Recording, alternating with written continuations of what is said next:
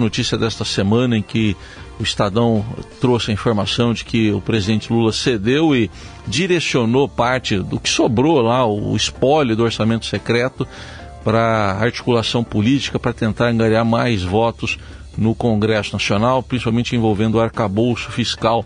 Vamos falar das dificuldades de relacionamento do presidente Lula com o Congresso e também dessa questão se o governo tem ou não tem uma agenda, já que muitos, muitas dessas discussões têm sido para revisar ou propor a revisão de legislações do passado. São temas aqui que a gente vai tratar a partir de agora, né, Carol? Vamos tratar a partir de agora com a doutora em Ciência Política e professora da Escola de Políticas Públicas e Governo da Fundação Getúlio Vargas, Graziela Testa. Professora, obrigada por estar aqui. Bom dia. Bom dia, eu que agradeço. É sempre um prazer falar com vocês.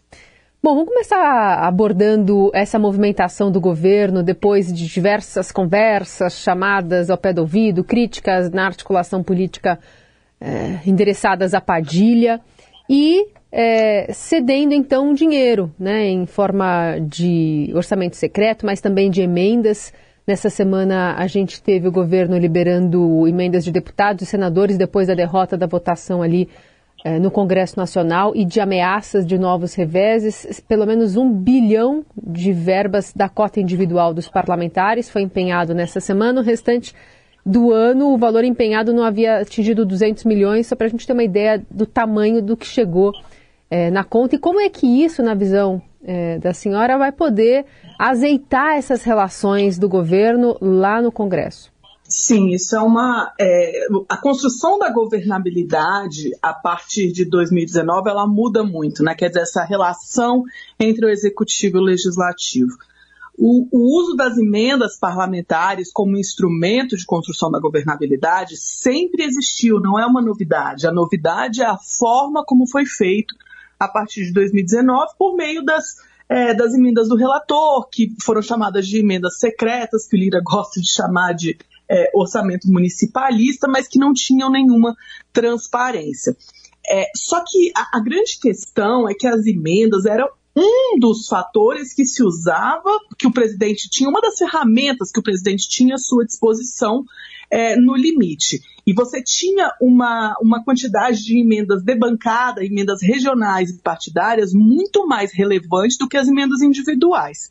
A partir de 2019, essas emendas começam a ser muito pessoalizadas. Né? E como todo tipo de, é, de construção que você tem que fazer um a um, que você não constrói com grupos maiores, é mais cara e é mais delicada. Né?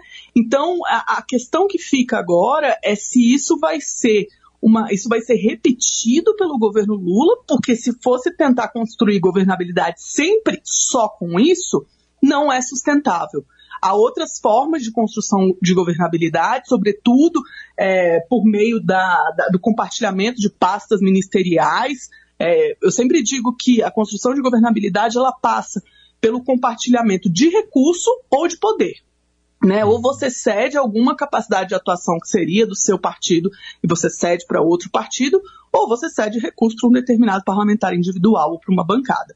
E essa dimensão da construção de governabilidade via é, compartilhamento de pastas ministeriais, ela não está muito, muito bem azeitada e talvez daí venha a origem dessa grande quantidade de recursos que precisa ser despendida para a construção é, para quando você precisa é, dos outros partidos para aprovar uma determinada pauta. Os partidos que estão integrando o governo estão muito incomodados que mesmo os ministérios que são ocupados por partidos que não são é, muito próximos ao PT ou pelo próprio PT, ainda que estejam é, com a, o ministro do partido deles, a, os escalões abaixo ou não estão definidos ainda, ou não foram cedidos para esse ministro, né? Então, isso tudo é importante para o partido político, porque o partido é mais do que somente essa pessoa, né? Você levar é, o teu grupo partidário. Isso é uma forma de, de, de construir política pública também, né? É, é bom a gente pensar que por trás a, as intenções de quem faz isso podem ser boas ou ruins. Um instrumento não é ruim em si. Né? O sujeito pode querer levar o seu grupo porque ele acha que esse grupo é mais eficiente na gestão da política pública ou na articulação que leva a uma boa gestão de política pública. Agora, o sujeito pode querer levar seu grupo porque ele precisa empregar algumas pessoas também. de todo modo, é uma das ferramentas possíveis para a construção de governabilidade e ainda está um pouco confuso como vai ser essa construção de governabilidade via ocupação de pastas ministeriais. Eu acho que ainda tem coisa para acontecer para essa relação com o Congresso de Lula ficar azeitada. Bom, professora, essa sua análise precisa, a gente traz também aqui alguns elementos mais, porque está se traduzindo em dificuldades, por exemplo, na votação, mais uma vez adiada, daquele projeto de lei das fake news, também o, no próprio marco fiscal, até sobre isso a gente vai ouvir aqui para a senhora comentar. O relator do texto do, do novo marco fiscal lá na Câmara, o deputado Cláudio Cajado, afirmou ontem que tem tido dificuldades na relação com integrantes do governo para aprovação do texto final da proposta. Vamos ouvi-lo aqui nós precisamos ajustar o texto de acordo a termos uma maioria consolidada que garanta os votos que precisamos para aprová-lo na Câmara dos Deputados. Por outro lado, nós estamos também tendo dificuldades em alguns encaminhamentos junto ao governo, porque existem membros, inclusive, do Partido dos Trabalhadores, que integra o governo, que está se posicionando contra. Tá, ele estava ali defendendo um discurso único, dizendo que está faltando um discurso único aí do, do governo nesse aspecto também. Como é que a senhora avalia essas dificuldades e essa falta aí de discurso único? Perfeito. Eu acho que, por um lado, a gente tem alguns sinais de que existe uma, uma, eu diria, uma falta de foco do governo, né? Talvez o que ele chama de discurso único, é, é, a, a, falta de uma, de uma pauta central, né, de uma centralização dos processos. E eu acho que, por outro lado, existe a, a questão específica, temática do arcabouço fiscal, marco é, da, o nome que queira se dar, né? ele já mudou de nome algumas vezes.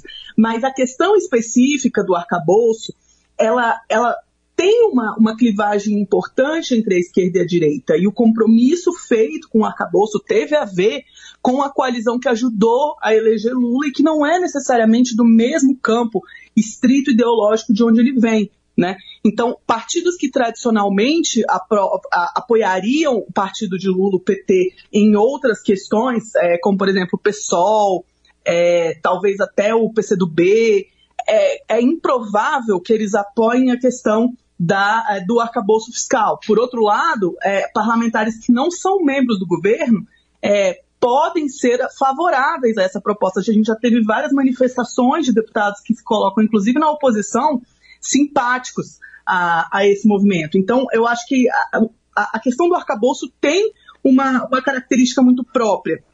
É, e ela estava até então sendo entendida como algo muito tranquilo. Por que, que agora não está mais?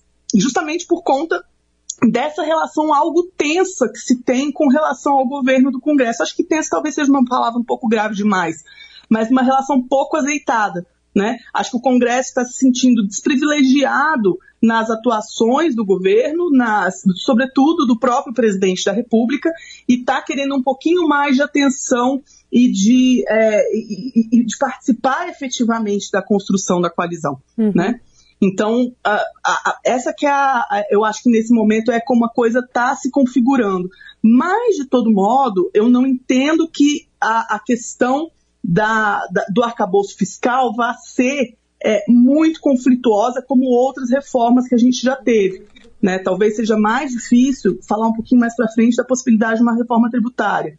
É, o arcabouço, a princípio, seria algo mais tranquilo de ser aprovado, mesmo com discordâncias internas é, ao PT. Isso eu acho que não estava fora do que seria esperado. Acho que é, é o, PT é um partido que hoje tem uma bancada muito grande, é a, é a segunda maior bancada da Câmara, e partidos que têm bancadas grandes tendem a ter dissidências internas. É uma coisa que a gente vai enfrentar cada vez mais daqui para frente, por conta do movimento que a gente fez na reforma política de 2017, quando a gente criou instrumentos para diminuir a fragmentação partidária. Então, se a gente vai ter menos partidos, a gente vai ter partidos maiores. E se a gente vai ter partidos maiores, a gente vai ter mais diferenças internas. Isso é natural. Né? A, questão é a, o nível dessa dissidência interna. É, tradicionalmente, no Brasil, a gente tem um nível de disciplina partidária muito alta, quer dizer, a respeito do, do, que a maioria das pessoas pensam, via de regra, os partidos votam segundo a orientação dos seus líderes, é claro que em, em, alguns momentos isso é quebrado, e normalmente esses momentos são os mais publicizados, mas é, acho que a gente vai enxergar daqui em diante, daqui para frente, cada vez mais essas dissidências internas. Isso não é, é a gente já ouviu falar disso no, é, no União Brasil, no MDB, enfim. É, é, algo natural que aconteça e vai ser mais é, frequente daqui em diante com os partidos é, abarcando mais, de, mais diferenças dentro de si porque são maiores, né? Sim. E ainda que tenham se juntado em algumas federações, também essas estão meio que implodindo, não encontrando né, a unidade que pretendiam para esses próximos anos. E aí, professora, quando a gente pensa é, em, nesses, nesses primeiros aqui cinco meses de governo, muito se falou de aprovações que poderiam servir como teste, né, para se demonstrar a força do governo nesse Congresso, que está mais à direita e que sempre desde o início, desde o dia zero, era uma preocupação do governo.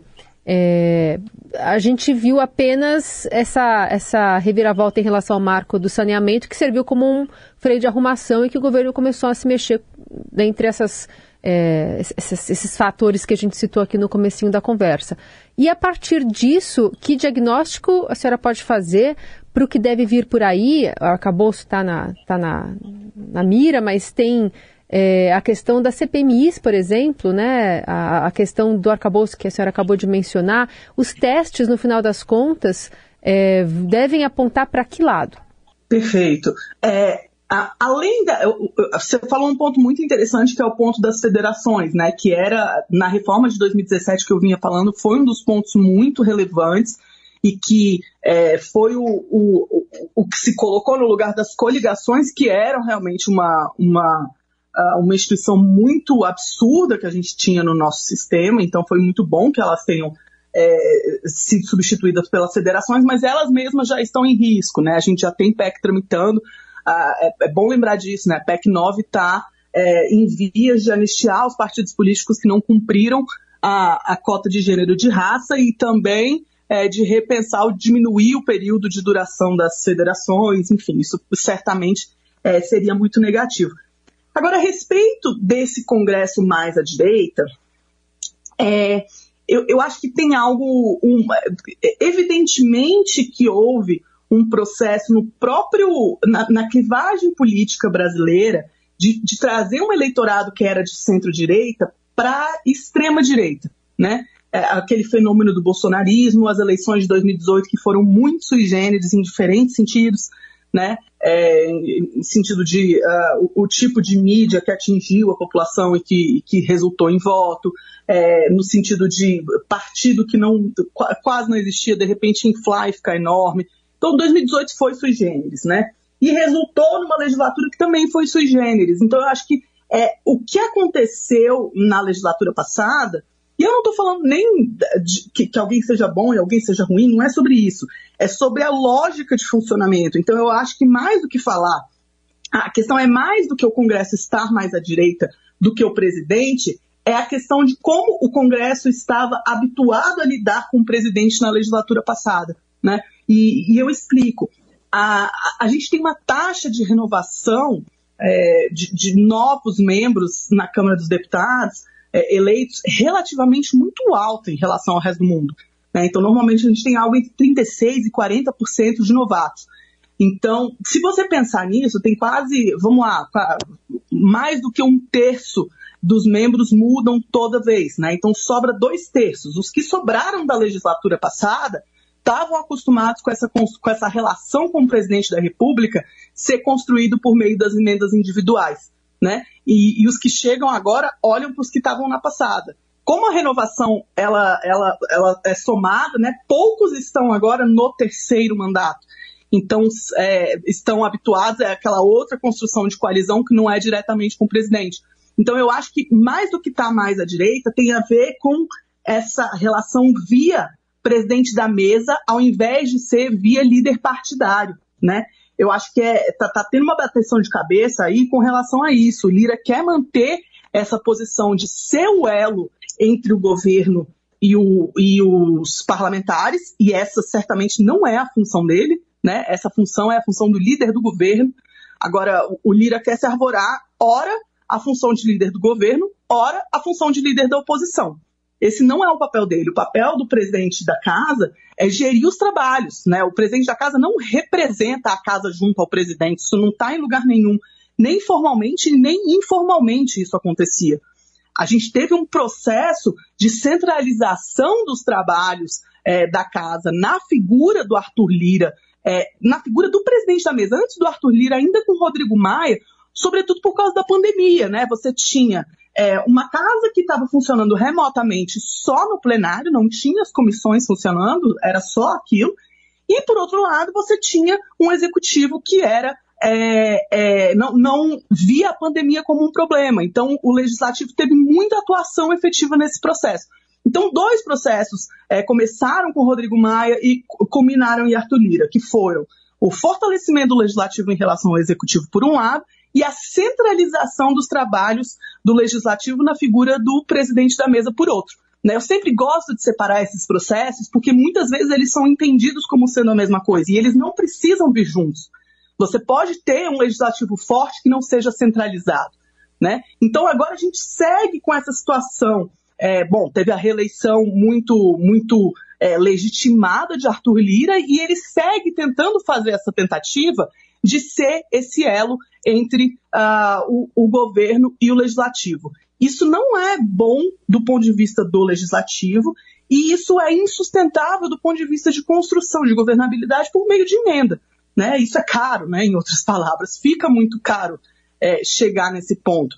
E cabe lembrar que para que o Lira mantenha essa posição de liderança e consiga distribuir esses recursos, é, precisa ter a, a, anuência do presidente da República, porque quem libera os recursos é sempre o presidente. A gente falava do orçamento secreto, de como o Lira distribuía as emendas, quem escolhe executar, a palavra final é do presidente. A questão é que no período é, do governo passado, Bolsonaro cedia de fato esse poder ao Lira. Claro, Lira quer manter esse poder. Essa situação ainda não se colocou em forma de conflito entre Lira e Lula, né? Há, há muito tempo ela tem se mantido é, relativamente tranquila. Mas eu acho que a, a perspectiva, e isso aí é uma sensação minha, tá? É que a estratégia do governo seja é, ver esse poder muito, muito relevante de Lira é, ir é, se esvaindo lentamente para não entrar em, em conflito direto. Mas isso pode, é, é, eu acho que tem um limite de lidar com isso, porque vai chegar um momento em que também o, o, governo vai perder aquela, aquele, aquela fase de ouro de lua de mel, em que ele pode aprovar muita coisa e, e, porque ele tem muito apoio popular e esse, essa fase de início de mandato, né? Uma hora isso acaba.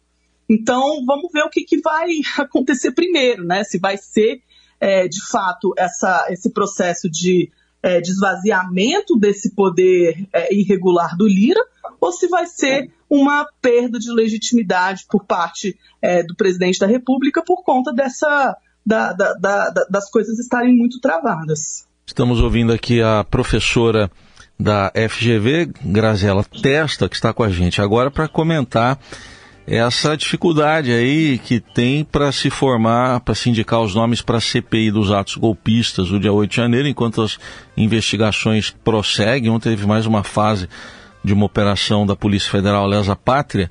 Enfim, como é que a senhora avalia essas dificuldades para se formar a CPI, é, professora aí? Qual o potencial que ela tem para um lado e para o outro? Perfeito. Essa a, a, agenda da CPI como sendo algo relevante, ela vem da oposição, né? Então, desde fevereiro que a oposição é, começa a reclamar essa, essa necessidade, alegando ser uma questão política e não uma questão, é, enfim, uma questão de investigação de polícia, é, que, que, precisava ser, algo precisava ser investigado sobre o real culpado, né? Então, uma, uma tentativa de construir é, uma narrativa diferente sobre os fatos que foram muito negativos é, para a oposição. Né? Acabaram relacionando a, os apoiadores de Jair Bolsonaro aos a, terroristas, enfim, aquela, a, todos aqueles eventos é, muito lamentáveis que aconteceram no início de janeiro. Então, isso vem da oposição e existe um processo muito longo e atravancado para se instaurar efetivamente a CPI. Quando ela é instaurada, é, o, o, governo lida com essa ideia como sendo algo que pode ser bom para ele, né, efetivamente, você pode chegar é, a conclusões ainda mais danosas é, para a própria oposição e acaba querendo é, trazer a agenda para si também. Ah, eu entendo que algo parecido com o que aconteceu é, na CPI da Covid, essa CPMI vai acabar tendo uma formação mista em relação a membros do governo e da oposição. Isso é muito salutar, né? Do ponto de vista do debate é, democrático, isso é bom que aconteça. A grande questão e a, a, decisão principal que vai impactar aí vai ser a escolha do presidente e do relator, né? Que vão definir qual é a agenda, quem vai ser convidado e os temas que vão ser tratados. Acho que esse vai ser o principal ponto para é, saber para que lado ela vai é, o pouco que a gente sabe, né? Porque CPMI ou CPI sempre tem aquela máxima de que a gente sabe por onde começa, mas a gente não sabe onde ela vai dar. Exatamente. A gente vai seguir acompanhando aí esse, essas movimentações. Já agradecendo demais a doutora em Ciência Política e professora da Escola de Políticas Públicas e Governo da Fundação Getúlio Vargas, Graziela Testa. Professora, muito, muito obrigada, viu? Até a próxima. Um bom dia, boa sexta. Muito obrigada, Carol. Obrigada, Raíssa, para vocês também.